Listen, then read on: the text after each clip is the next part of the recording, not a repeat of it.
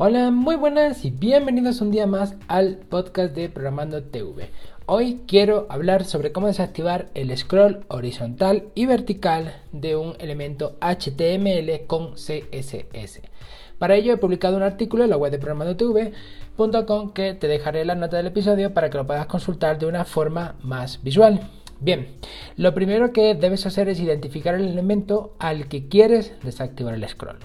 Y para desactivarlo tenemos que hacer uso de las propiedades overflow x para desactivar el scroll horizontal y overflow-y para desactivar el scroll vertical. En ambos casos debemos darle el valor hidden para ocultar el scroll. Con esto ya tienes el scroll de tu elemento HTML oculto. Como te comentaba al inicio, te dejaré en la nota del episodio el enlace al artículo para que lo puedas consultar. Por último, y como siempre, no olvides que es importante estar en constante aprendizaje, así que te dejaré en la descripción del podcast enlaces a mis cursos de Git, de Go y de Java con un buen descuento por tiempo limitado. Recuerda que puedes encontrarme en programandotv.com, en redes sociales como programandotv y en YouTube también como programandotv. Nada más, nos escuchamos en el próximo podcast.